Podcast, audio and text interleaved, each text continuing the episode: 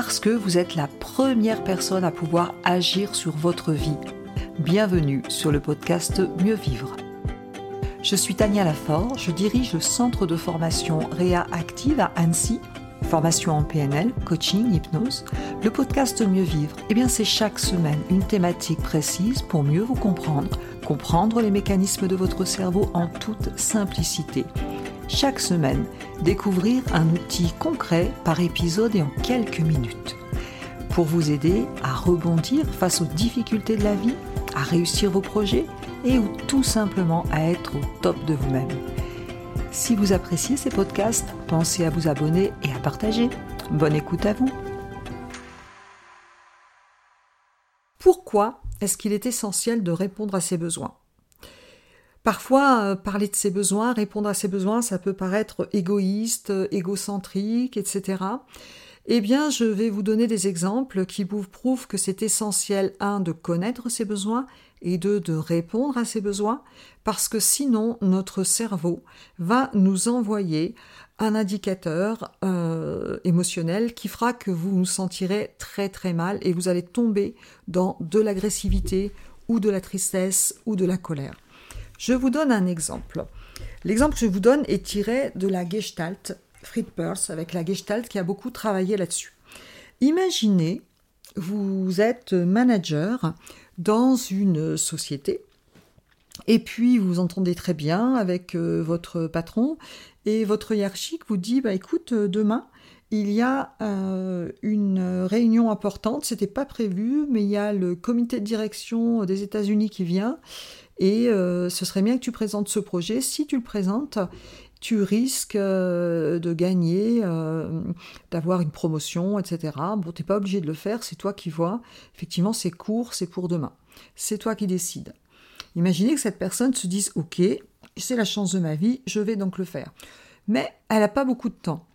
Donc elle se dit Allez, je quitte le boulot à 5 heures, je rentre à la maison, je fais une petite pause, euh, je vois ma femme, mes enfants, et je travaille à la maison jusqu'à minuit. Et puis, comme ça, demain, à 8 heures, je suis top. Il rentre chez lui, et là, eh bien, pas de bol. Waouh Sa femme, avec une dizaine d'amis, tout le monde est là pour fêter son anniversaire. Et bien sûr, il n'était pas au courant, puisque c'est son anniversaire. Et là, la personne se trouve devant un dilemme. Elle a un travail à faire et en même temps, elle ne veut pas décevoir euh, son épouse qui a tout préparé pour lui faire un bel anniversaire. Donc, vous avez deux façons de gérer ça. Je vais vous parler dans la façon, première façon, c'est la façon dont la personne ne respecte pas ses besoins. Alors, imaginez cet homme se dit, ok, bon, ma femme est super, elle a, prévu, tout ça, je ne peux pas lui faire ça. Avec un peu de chance, mes amis euh, vont partir euh, pas trop tard, donc je vais m'adapter et puis euh, voilà. Donc, ben, il dit rien, il dit trop rien, il sourit, puis en, même temps, en tête, il a bah, le dossier qu'il a préparé pour être au top le lendemain. Et puis, et puis donc il commence à être un petit peu agité. Le premier symptôme quand on ne répond pas à ses besoins, c'est un petit peu euh, l'agitation. Il commence à regarder sa montre, euh, le temps qui passe, euh, etc. Et donc il commence vraiment à être un petit peu agacé. Et là, vous avez le gamin qui passe, qui n'a rien demandé à personne, et il lui crie dessus T'arrêtes avec ton jouet Le gamin qui comprend pas. En fait, il déverse son agressivité sur quelqu'un d'autre. Eh bien, le processus de la fuite quand on respecte pas ses besoins, la première étape décrite par la Gestalt, c'est la fuite. 1. Je ne respecte pas mes besoins. La deuxième étape, c'est je me suradapte. Je me suradapte, c'est-à-dire je dis allez, c'est pas grave, les choses vont bien se passer, avec un peu de temps ils vont partir, je me suradapte. Quand je me suradapte, la troisième étape, eh bien, c'est l'agitation dans mon corps, ça commence à s'agiter. Je commence à regarder ma montre, comment à bouger dans tous les sens, ça commence à s'agiter. Et puis ensuite, et c'est inévitable, mais vraiment inévitable, vient l'agressivité. Je deviens agressif, ou contre moi, ou contre les gens qui n'ont absolument rien à voir avec la situation. Donc, je deviens agressif, et puis si ça continue, alors là je vous donne une expérience euh, sur du très court terme, mais si ça continue comme ça dans la vie, tous les jours, tous les jours, tous les jours, eh bien mon cerveau va me couper de mes besoins et je vais devenir apathique, et c'est là où je peux faire une dépression. Donc, la chute infernale quand je ne réponds pas à mes besoins, je vous le rappelle, c'est je fuis mes besoins, je me suradapte en me disant c'est pas grave, je peux pas faire ça, Ensuite, je commence à être agité. Et ensuite, je commence à être agressif. Et ensuite, je me retourne la colère parfois aussi contre moi. Et ensuite, si ça dure trop longtemps dans la durée, eh bien, je peux devenir même dépressif. Ça, ça peut être des histoires de vie où on finit même par un burn-out, où on finit euh, dans les histoires de couple, on n'ose pas se parler, par exemple, on peut arriver dans ce genre de choses. Je suis persuadée que ce schéma va vous parler.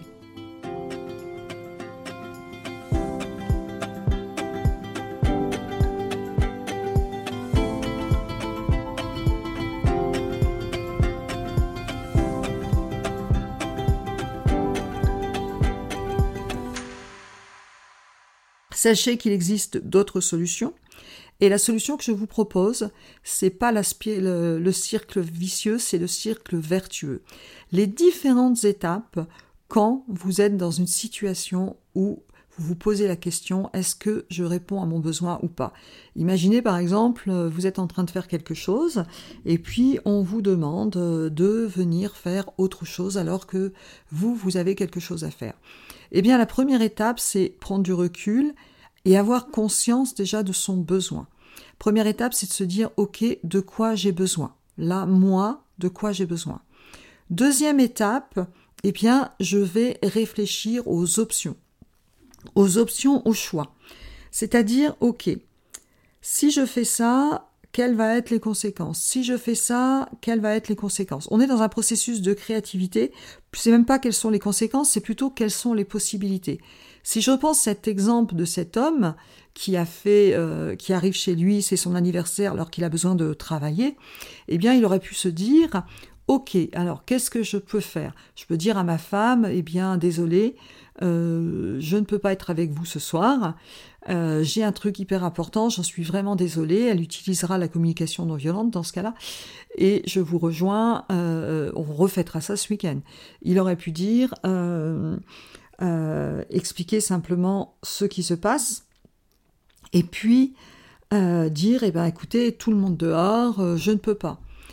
Il aurait, c'est du créativité, je dis pas que c'est ce qu'il fallait faire, hein, attention. Hein. Il aurait pu dire, ben, je ne dis rien, c'est ce qu'il a fait, et on verra bien.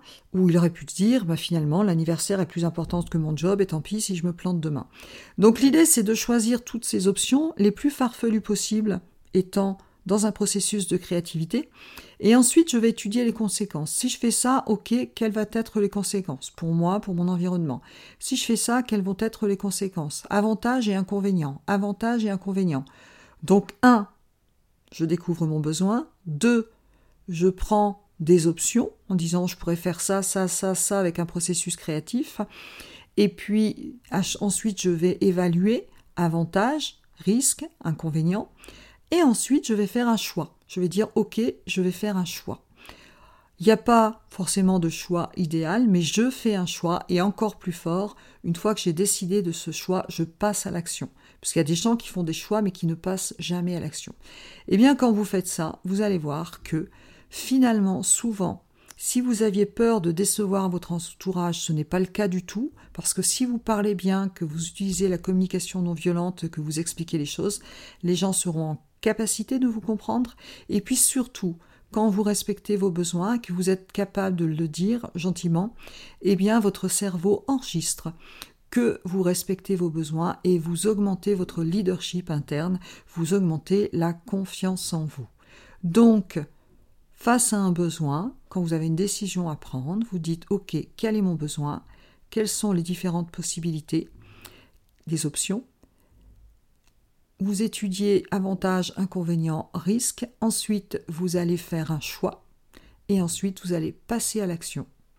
Et donc vous allez voir qu'en agissant ça comme ça régulièrement, eh bien vous allez augmenter aussi la confiance en vous.